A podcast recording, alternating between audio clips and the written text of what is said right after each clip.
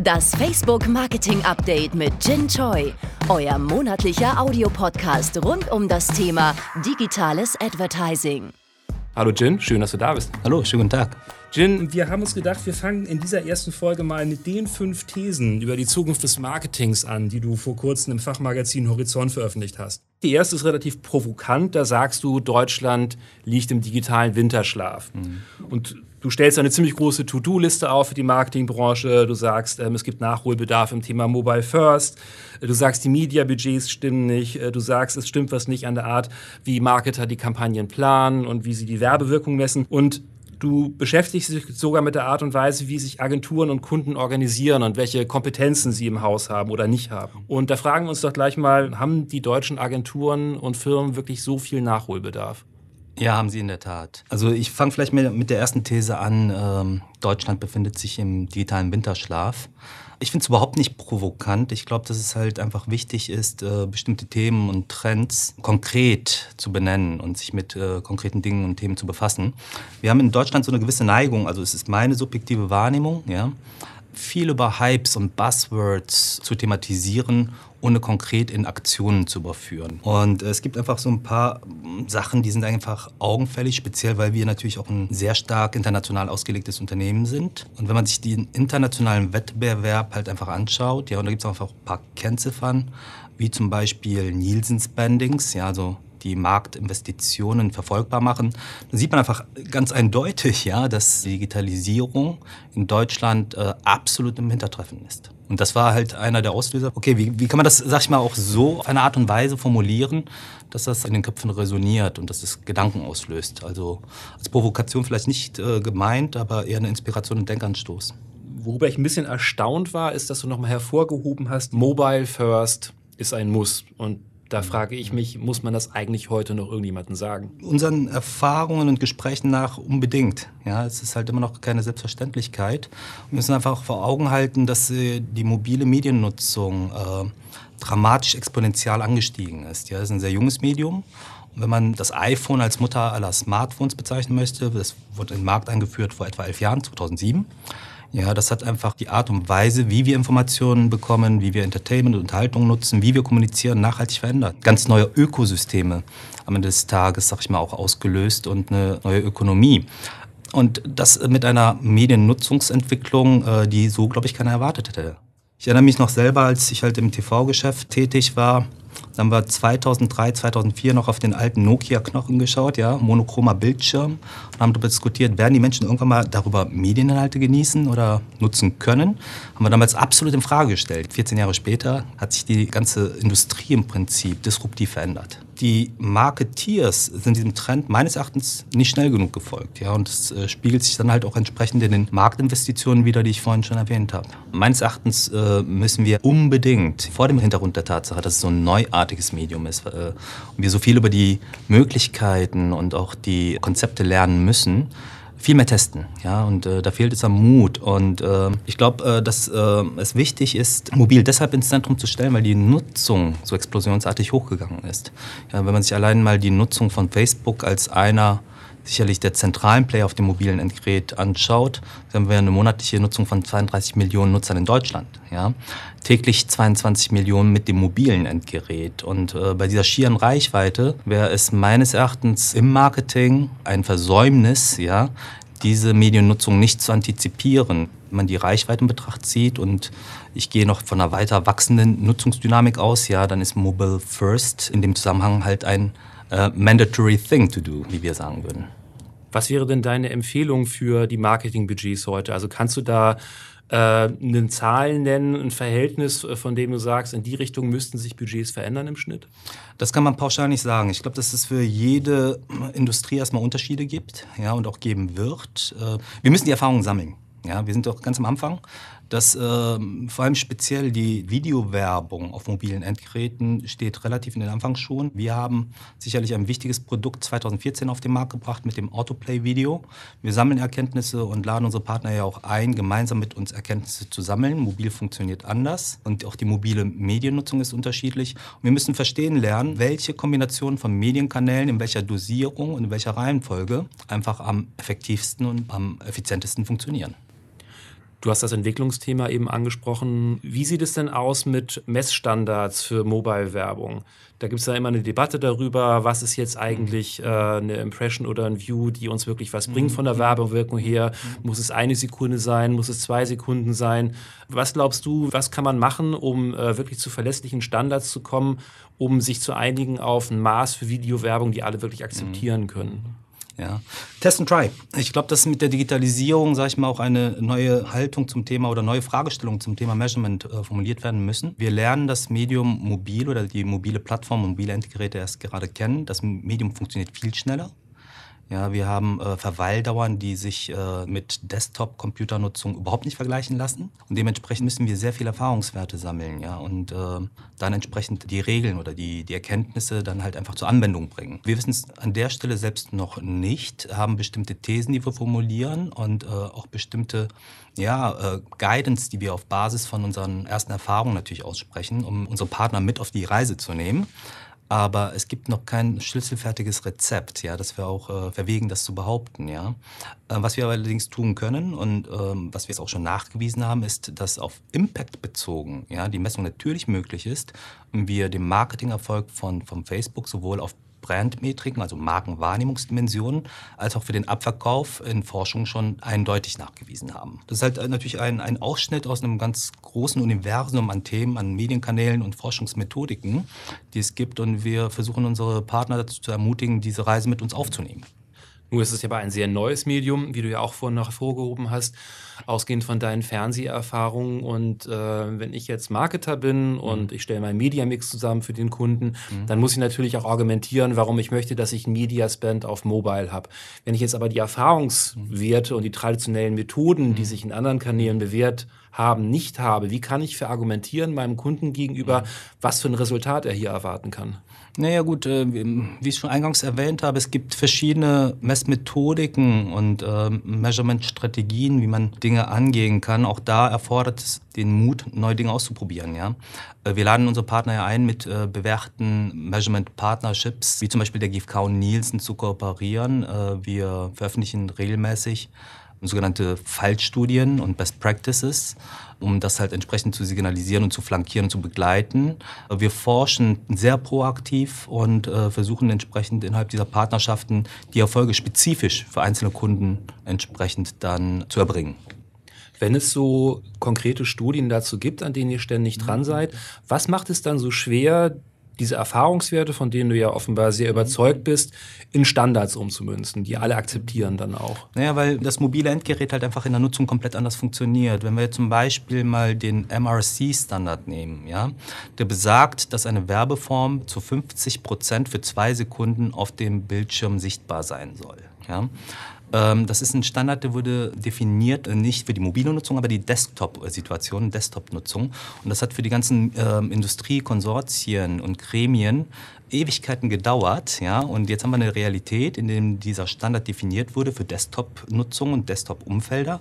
Und jetzt haben wir schon eine mobile Realität, ja. Im mobilen Umfeld kann ich zum Beispiel sagen, dass wir bei Facebook eine durchschnittliche Verweildauer pro Beitrag, das ist äh, ungeachtet dessen, ob es werblich ist oder ob es ein organischer Content ist, ein Beitrag von Nutzern ist, eine durchschnittliche Verweildauer von 1,7 Sekunden, ja. Und das ist einfach eine viel schnellere Mediennutzung, wo dieser definierte Standard schon nicht mehr greifen kann, ja. Und deshalb sage ich ja, wir brauchen eine höhere Agilität, sowohl in den Fragestellungen der, der, der Messung, der Metriken. Und bis wir das erlernt haben, erforscht haben, sage ich ganz klar, müssen wir uns auf äh, den Impact fokussieren. Absatzwirkungen und Brandmetriken, die wir jetzt schon sehr klar erforschen können. Jetzt könnte man ja ketzerisch argumentieren, wenn du sagst, ja, wir haben im Durchschnitt eine äh, Verweildauer in den Inhalten von 1,7 Sekunden. Mhm. Das ist jetzt unter der 2-Sekunden-Grenze, die für den MRC-Standard äh, mhm. definiert worden ist. Könnte man jetzt ja sagen, ja, dann äh, haben wir einfach prinzipiell einfach äh, die Situation, dass äh, Facebook-Beiträge nicht lange genug angeguckt werden, um eine Wirkung mhm. zu haben. Wie könnt ihr jetzt diesen Wirkungsnachweis erbringen, dass trotz dieser 1,7 Sekunden, die erstmal ungewohnt sind, mhm. wirklich eine Wirkung, ein tatsächlicher Impact zu verzeichnen ist. Wie geht das? Das ist äh, die Forschungsmethodik. Ne? Das ist äh, zum einen bei den Brandmetriken, dass wir eigentlich den Goldstandard einsetzen, den es in der Forschung gibt. Und das ist halt eine Kontrollgruppe einzurichten, die keine Exposure, also keinen Kontakt mit der Kampagne hatte und dann halt im Verhältnis dazu eine Befragung zu starten zu einer Testgruppe, die entsprechend äh, die Kampagne wahrgenommen hat. Ja? Das ist ein gängiges Verfahren, was auch in anderen Medienkanälen eingesetzt wird. Ja.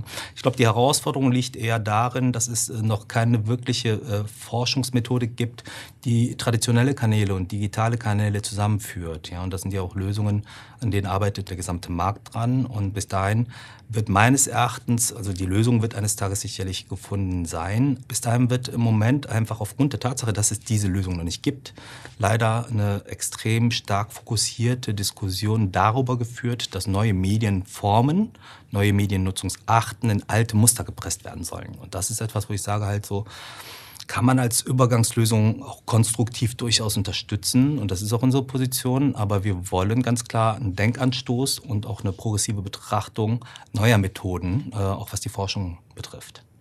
Was müsste denn passieren, damit die Entwicklung von Standards so schnell wird, dass sie mit der schnelleren Veränderung von Nutzungsgewohnheiten Schritt halten kann? Ist das gegenüber, wie früher Standards definiert worden sind? Muss man da mhm. an den Entscheidungsprozessen, an den Bürokratien arbeiten? Ist das eine methodische Frage? Also wie stellst du dir vor, eine Standarddefinition, mhm.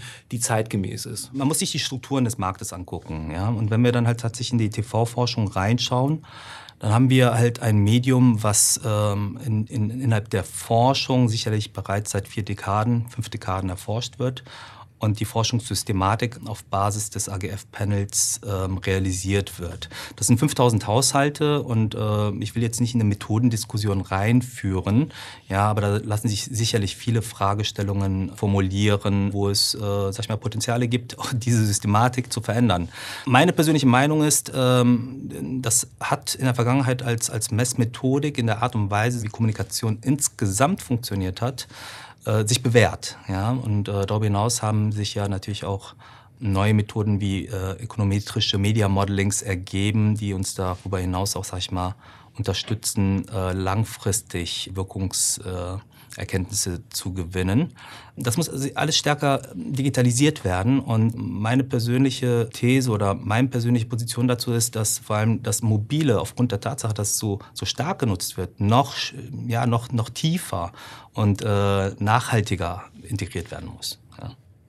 Du hast ja auch eine These aufgestellt, äh, dass bei der Kampagnenplanung man eine Faustregel formen kann, what works on mobile works on desktop, ja. beziehungsweise what works on a small screen works on a big screen, aber nicht umgekehrt. Mhm. Wie bist du auf diese Erkenntnis gekommen oder wie seid ihr auf diese Erkenntnis gekommen? Ja. Äh, was habt ihr für Belege dafür, dass die Wirkung nur in die eine Richtung, aber nicht in die andere Richtung geht?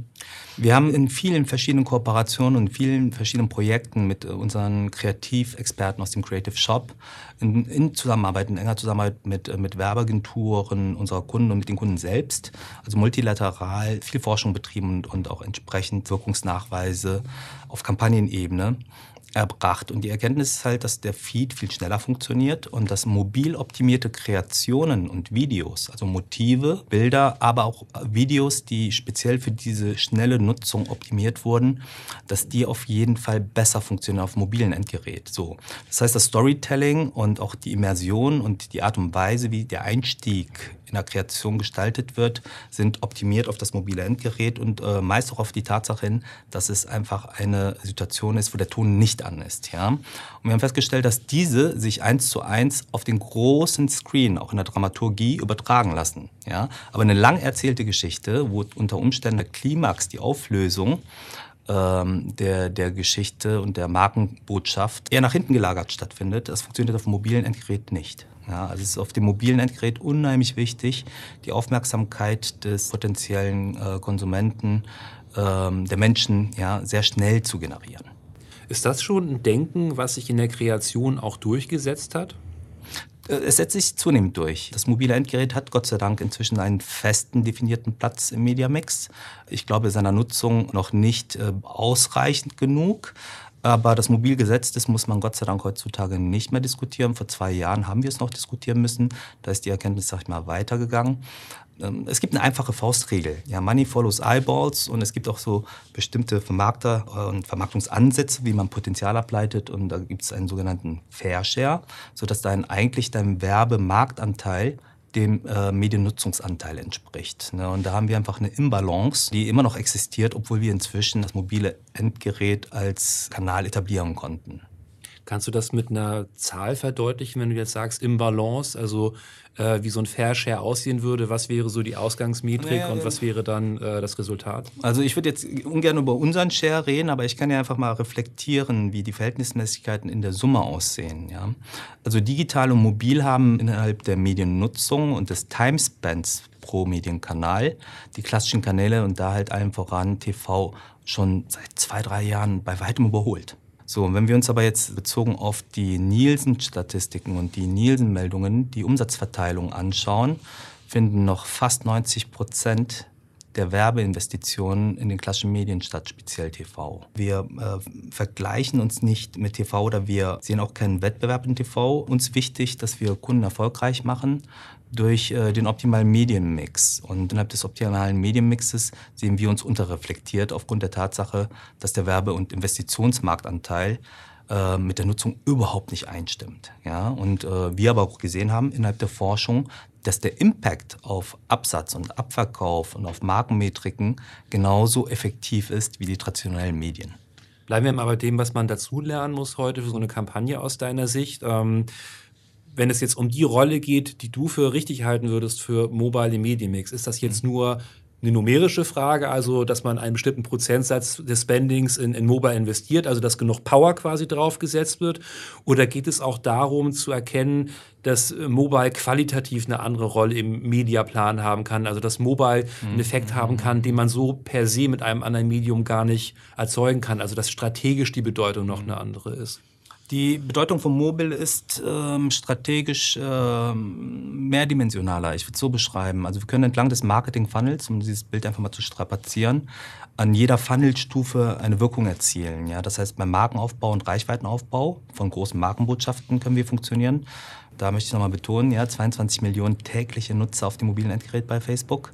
Ja, das ist äh, schon, was Reichweite betrifft und Durchdringungspotenzial betrifft, ein schon ziemlicher Hammer dann können wir Botschaften ja viel stärker personalisiert oder auf Persona-Ebene oder in Segmenten kommunizieren. Dadurch wird Kommunikation erstmal spezifischer. Das kann auch nicht jede Plattform und da spielt unsere Targeting-Genauigkeit, also wie wir Zielgruppen ansprechen können, äh, eine bedeutende Rolle und können damit, sag ich mal, auch das ganze Thema der Consideration, ja, also Kauferwägung, ja, ganz anders gezielter antreiben und können dann aufgrund der Tatsache, dass unsere Tools es beherrschen, ja, diejenigen zu identifizieren, die Werbung schon gesehen haben, ja, dann entsprechend auch mit einer Conversion einer Trial-Botschaft erreichen. Und das ist einfach eine viel gezieltere Aussteuerung des Marketing-Funnels, was über klassische Medienkanäle so nicht möglich ist.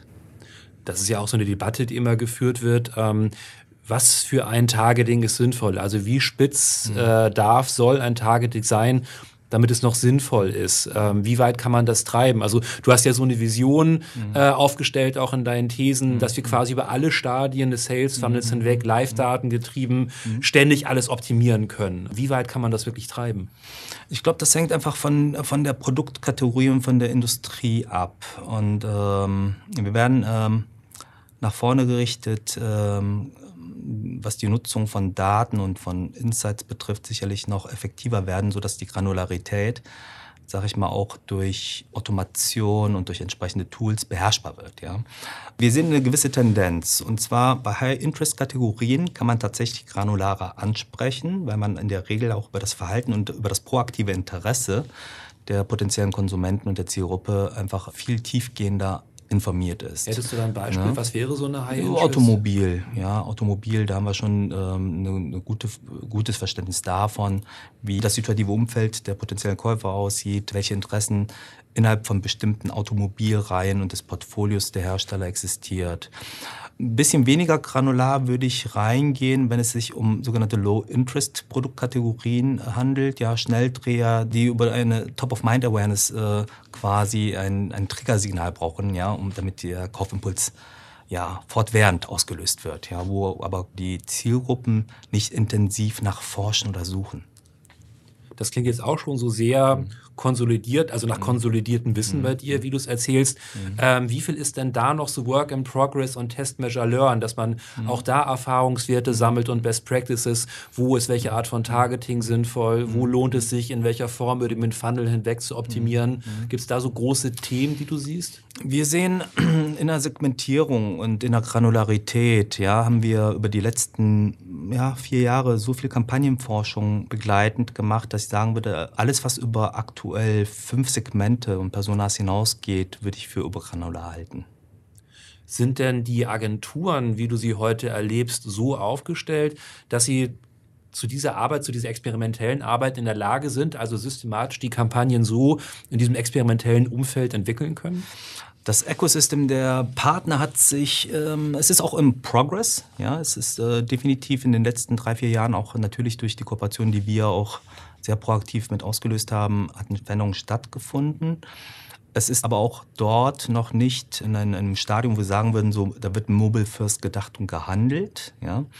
Und es findet immer noch ein starker Fokus auf die äh, große Kreation statt, ja, der große Film, der große 30-Sekünder.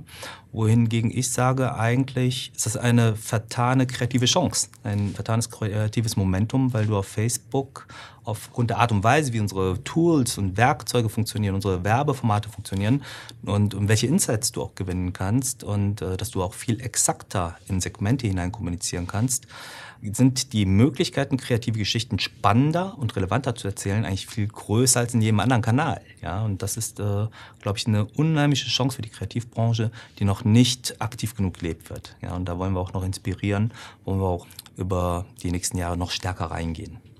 Was muss sich denn ändern, damit sowas mehr gelebt wird? Ist das eine Frage einfach von Bereitschaft, sich darauf einzulassen? Braucht man andere Strukturen in Agenturen? Braucht man andere Leute? Also wo siehst du da den Reformansatz?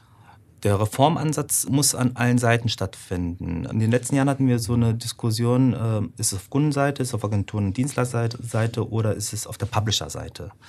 Unsere Sichtweise ist, wir müssen stärker in Kooperation und in Ökosystemen denken. Wir müssen gucken, dass graduell überall die Kompetenzen aufgebaut werden. Ich glaube, dass es nicht hilfreich ist, wenn wir eine extrem kompetente Agenturenlandschaft haben, ohne die entsprechenden Kompetenzen, sage ich mal, auf der Kundenseite mitentwickelt zu haben, weil Digitalisierung und äh, die Geschwindigkeit und die Art und Weise, wie Innovationszyklen heute greifen und ihren Einfluss auf das Marketing und die Markenkommunikation haben, hat sich auf eine dermaßen Art und Weise beschleunigt, dass die Kompetenzen wirklich innerhalb der gesamten Partnerschaften abgebildet sein müssen. Ja, von daher glaube ich, ist das ein Auftrag an uns alle, mehr in dieses Denken reinzukommen, Test and Learn. Ja? Und äh, das erfordert eine hohe Einsatzbereitschaft wirklich und Investitionen auch tatsächlich durch alle Marktbeteiligten. Du schreibst das auch in deinen Thesen. Du gehst davon aus, dass äh, Schlüsselkompetenzen äh, zukünftig in-house überall abgebildet werden. Wie ist das zu verstehen? Das klingt ja so, als würde dann die Arbeitsteilung zwischen Kunde und Agentur aufgehoben werden, wenn die gleichen Kompetenzen überall vorhanden sind. Kannst du dazu was sagen? Ich mach's mal plakativ. Ähm, einer unserer typischen Beratungsleistungen ist tatsächlich dann irgendwann auch in eine Moderationsaufgabe reinzugehen oder eine Moderationsrolle zwischen Agenturen und, und auch Kunden, weil äh, wir feststellen, dass entweder die Kompetenzen auf Kundenseite oder auf Agenturenseite nicht ausreichend abgebildet sind. Und das ist ja genau der Punkt. Man muss ja auf Augenhöhe miteinander sprechen, ja. Und es gibt auch eine relativ klare alte Erkenntnis, die ist auch heute noch gültig, ja bei Dienstleistersteuerung oder auch, sag ich mal, Zusammenarbeit von einem Dienstleister mit dem Kunden, Shit in, Shit out. Ja, das gilt in beide Richtungen, ja. Das ist überhaupt nicht despektierlich gemeint, aber das macht einfach deutlich, dass diese Prinzipien ja nach wie vor ihre, Gott sei Dank, ihre Gültigkeit haben. Und deshalb müssen beide Fakultäten äh, sich entsprechend auch kompetent aufstellen können. Ja, und dann gibt es einen Dialog und äh, eine Partnerschaft auf Augenhöhe. Ich würde gern nochmal auf dieses Thema experimenteller Mindset zu sprechen kommen ein neues Medium, was sich schnell entwickelt. Wir müssen ganz viel ausprobieren. Was bedeutet das für die Organisation in den Agenturen? Brauche ich da jetzt andere Leute? Du hast angesprochen in deinen Thesen mhm. Digital Natives, die bringen diesen Always and Beta Mindset mit. Mhm. Was heißt das? Also reicht es einfach, wenn ich mir Leute einer bestimmten Generation in die Agentur hole und die bringen das schon mit? Oder worauf muss ich da achten? Das kann sicherlich eine hilfreiche Infusion sein und ein Auslöser, aber ich glaube, das ist einfach auch ein wirklicher Kulturwandel, der stattfinden muss. Und äh, dieses Always uh, on Beta, was vermittelt das oder was soll das aussagen? Das hat mit Offenheit zu tun, Experimentierfreude risikofreudig in bestimmte Themen reinzugehen und auch zu forschen. Warum? Ähm, früher hatten wir eher die Herausforderung, dass es für die Methodiken und Methoden, wie wir Erfolg messen konnten, große Investitionen notwendig waren. Ja, und da war eine gewisse Zurückhaltung da. Wie können wir das denn vernünftig testen? Äh, wie viele Investitionen müssen wir tätigen? Wie lange dauert es, bis man diese Erkenntnisse gewinnt? Das hat sich im digitalen Ökosystem komplett verändert. Wir können sehr schnell darüber Erkenntnisse gewinnen, ob ein bestimmtes Motiv oder ein Film gut funktioniert oder nicht, weil wir direkte Reaktionen bekommen von Millionen von Menschen auf Identität Raketen-Ebene. Ja, das ist nicht mal eine Panel-Lösung. Und das ermöglicht die ganzen Erkenntnisse direkt zu bekommen, ohne Proxys aus dem Nutzungsverhalten heraus und das in, ohne großen Aufwand. Und das ist der entscheidende Punkt, dass wir halt in kleinen Setups, äh, in agilen Setups Kreationen schnell erforschen können, schnell adaptieren können. Und das erfordert natürlich auch, dass diese Kompetenzen sowohl bei Agenturen als auch bei Kunden vorhanden sind. Heißt das, dass Agenturen und Kunden jetzt erstmal gar nicht darauf eingerichtet sind, dass sie auf einmal Zugriff auf so einen gewaltigen Live-Datenfundus haben? Also dass sie gar nicht das Know-how haben, wie sie mit diesen Daten arbeiten sollen? Das ist unterschiedlich stark ausgeprägt. Es gibt viele Agenturen, die eine gewisse Agilität entwickelt haben und eher aus dieser Heritage herauskommen, also eher auf dieser digitalen Ebene geboren sind und äh, traditionelle Agenturen, aber die Gott sei Dank diese Agilität haben und diesen Muskel, entsprechend ausgebildet haben. Kommen wir zurück auf die äh, Fragestellung, was ist notwendig, um so ein Mindset oder auch äh, eine Kultur herzustellen. Es ist vermutlich die Mixtur aus neuen Impulsen und Kompetenzträgern, die in diesem Umfeld groß geworden sind und diese mit entsprechenden traditionellen Kompetenzen äh, zusammenzuführen.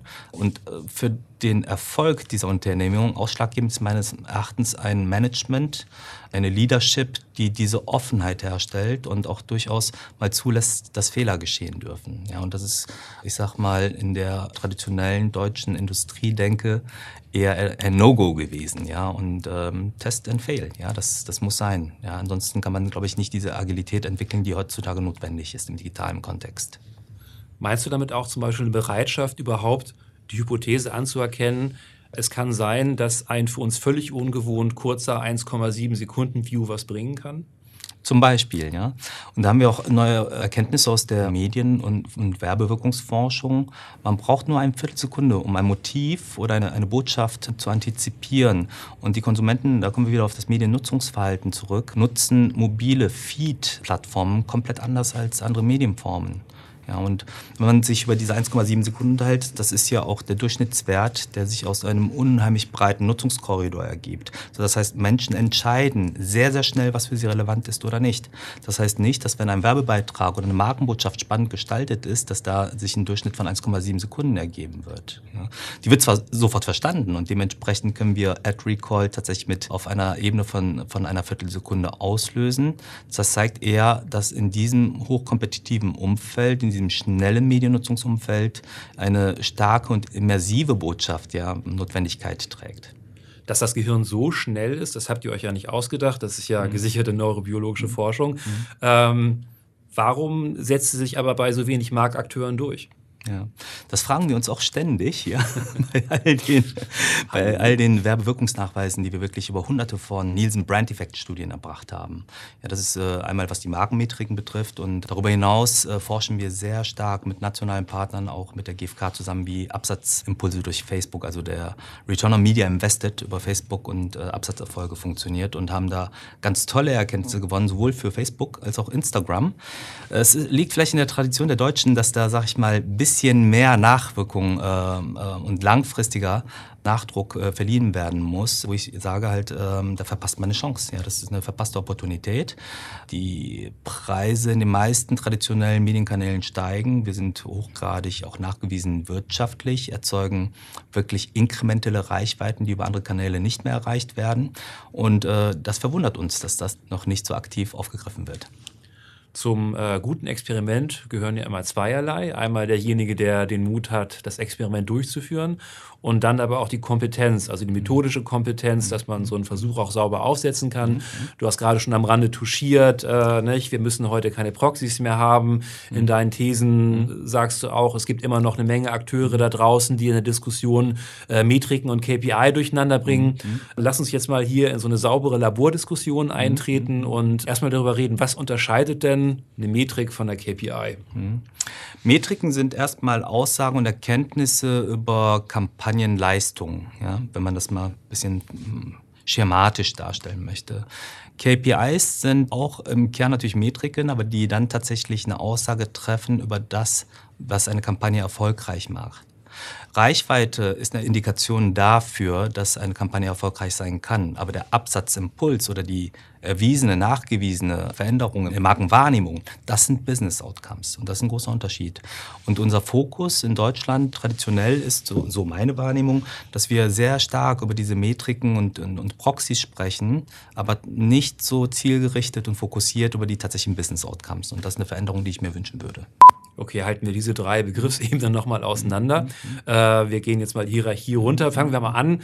Wir haben eine Kampagne. So, mhm. Business Outcome. Was ist ein Business Outcome für dich für eine Kampagne? Absatzerfolg. Absatzerfolg, ja, der Return on Media Invested, das ist für mich ein klarer KPI. Veränderung von Markenwahrnehmungsdimensionen wie zum Beispiel Brand Favorability, also Markenpräferenz, das ist für mich ein Business Outcome. Die Reichweite, die dabei erzielt wurde, sagt natürlich etwas über den Impact at a large scale aus, aber ist erstmal per se kein Business Outcome. Also eine Metrik. Ja.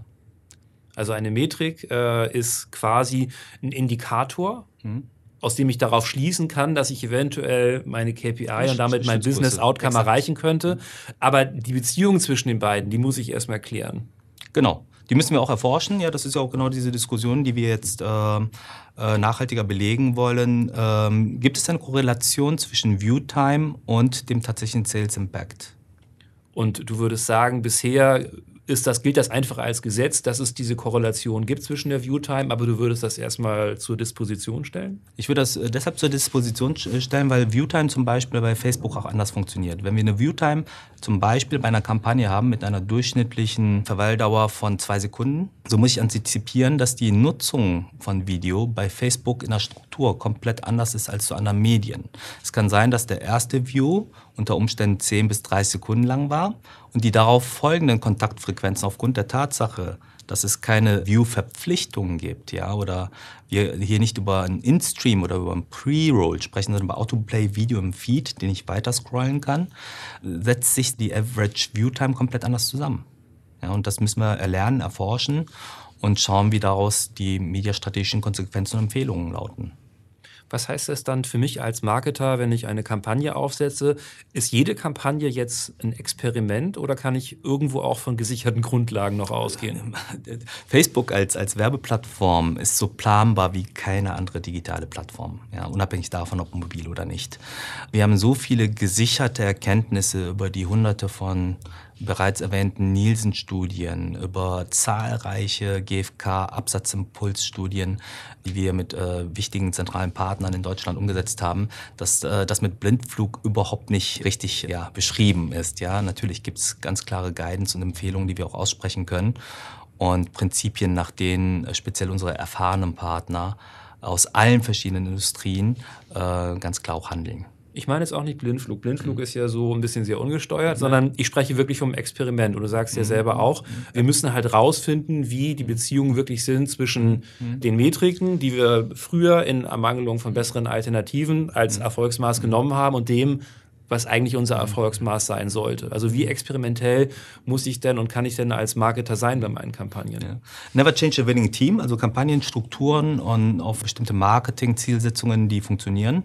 Äh, wieso sollte man sie verändern? Das wäre die Gegenfrage und das wäre auch meine Empfehlung zum einen. Zum anderen, äh, wir haben eine unheimlich hohe Frequenz und eine hohe Innovationsdichte, was unsere Produktreleases und neue Möglichkeiten der Markenkommunikation betrifft. Und jedes Mal, wenn ein neues Produkt kommt, ist meine starke Empfehlung, da wirklich aber wieder in diesen Experimentstatus zu kommen, eine Experimentierfreudigkeit aufzubauen, damit man für sich optimal und sehr schnell und zeitgerecht entwickeln kann, hat das für mich Marketing-Impact oder nicht.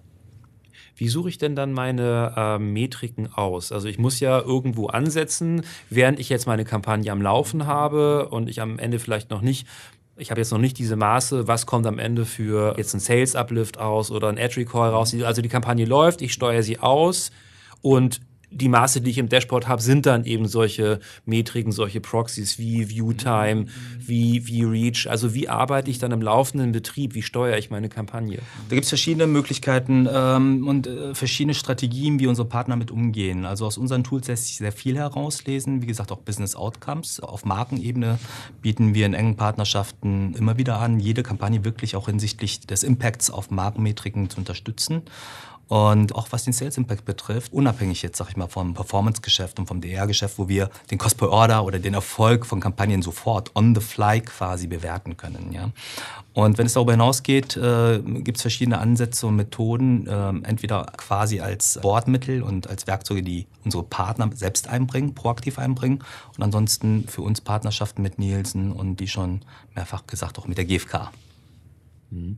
Auf den Online-Marketing-Rockstars war Andrew Bosworth zu Gast und äh, hat sehr viel auch darüber erzählt, wie man Kreativität im Unternehmen ansiedelt, wie man Silos einreißt. Mhm. Du sprichst in deinen Thesen auch viel von den Strukturen bei Marketing, bei Unternehmen. Mhm. Wo siehst du Strukturreformbedarf in der Agenturszene? Mhm. Ich würde jetzt das ganze Thema Strukturveränderungsbedarf nicht nur auf die Agenturenlandschaft äh, anwenden wollen, sondern wirklich auf alle Unternehmen. Ja? Und äh, dabei würde ich Facebook auch nicht ausschließen. Wir haben gemerkt, dass äh, wir uns auch in aller Regelmäßigkeit selber disrupten müssen, um entsprechend Marktagilität zu wahren und, und natürlich auch unsere Position, unsere Mission erfolgreich nach vorne bringen zu können. Ja? Ich glaube, dass das Problem damit anfängt, dass immer noch zwischen digitalem Marketing und traditionellem Marketing unterschieden wird. Ja? Im Kontext des Blogs und unseres Gesprächs habe ich dies auch getan, aber nur um die Diskussion quasi zu präzisieren. Meines Erachtens müssen diese Silos oder dieses große Silo ja, zwischen digitalem Marketing und traditionellem Marketing als erstmal komplett aufgelöst werden. Ein Marketing, was digitales Marketing nicht integrativ denkt, ist, glaube ich, nicht mehr zeitgemäß. Und das wäre der erste Schritt. Und wenn man das gesagt hat, dann müssen natürlich auch neue Kompetenzen herausgebildet werden. Und vor allem muss auch in diesem Mindset eine Veränderung der Wahrnehmung hergestellt werden. Früher war es ja so, wenn du aus dem digitalen Marketing herauskamst, wurdest du ja dafür diskriminiert in Unternehmen. Ja, ich überspitze das mal bewusst. Ja, und heutzutage scheint das Pendel genau auf die andere Seite zu schwingen. Und wenn du keine digitalen Kompetenzen hast, bist du nicht mehr hip. Und damit müssen wir aufhören. Es muss eine integrative Kultur stattfinden. Es muss an den Kompetenzen auch aktiv von den Unternehmen gearbeitet werden. Ich glaube, dass eine Lernbereitschaft und Lernkultur in die Unternehmen Einzug erfahren muss. Und das ganze Thema Upskilling und Knowledge Transfer, ja, da an Bedeutung gewinnen werden. Das Ganze ist ja, so schreibst du es in deinen Thesen, eine notwendige Reaktion auf den fast-moving Consumer, der sich schnell entscheidet, der ganz andere Customer Journeys hat als noch früher. Ist dieser fast-moving Consumer immer ein junger Consumer, also junge Generation, oder ist das ein generationenübergreifendes Phänomen? Sind wir alle so geprägt durch die mobilen Medien inzwischen? Das ist äh, meines Erachtens wirklich Zielgruppen übergreifend. Wenn wir uns äh, die Facebook- und die Instagram-Nutzung und die Wachstumsraten auch innerhalb der Nutzung anschauen, sind es natürlich erstmal die jungen Konsumenten, die jungen Erwachsenen gewesen, die das Ganze angetrieben haben. Aber inzwischen haben wir sie alle erreicht, wenn man das mal so bezeichnen möchte. Und das größte Wachstum haben wir tatsächlich auch jetzt bei den Erwachsenen 30 plus auf allen Plattformen. Das ist jetzt kein zielgruppenspezifisches oder jungen Erwachsenen-Thema mehr geworden, sondern wirklich in der Breite über alle Zielgruppen hinweg. Sehr schön, wir haben sie alle erreicht. Das ist äh, ein sehr gutes Zwischenresümee schon mal. Das endgültige Resümee würde ich gerne dir überlassen. Äh, wir haben jetzt ja sehr viel darüber gesprochen, wo du Nachholbedarf siehst äh, für die deutsche Werbeszene. Und vielleicht gehen wir einfach ähm, optimistischerweise raus mit einer positiven Botschaft deinerseits an die Leute da draußen. Unbedingt. Äh, mobiles Marketing und digitales Marketing erlauben einfach eine unglaublich umfangreiche äh, Chance und eine Opportunität, sein Marketing einfach äh, auf das nächste Level zu bringen. Und das äh, muss als Chance begriffen werden. Das ist keine Bedrohung. Und wenn wir, glaube ich, dieses proaktive Test-and-Learn-Mindset entwickeln, dann werden wir auch in Deutschland, sage ich mal, den Winterschlaf hoffentlich bald ja, überwunden haben und in einen digitalen Frühling reingehen, in dem tatsächlich auch traditionelles Marketing und digitales Marketing in, in Schulterschluss und integrativ gedacht werden. Alles klar, vielen Dank. Test und Learn, Kittel anziehen, reines Labor. Wir freuen uns auf die nächste Folge. Das Facebook Marketing Update mit Jin Choi. Jetzt abonnieren in der Podcast-App eurer Wahl und jeden Monat up to date bleiben.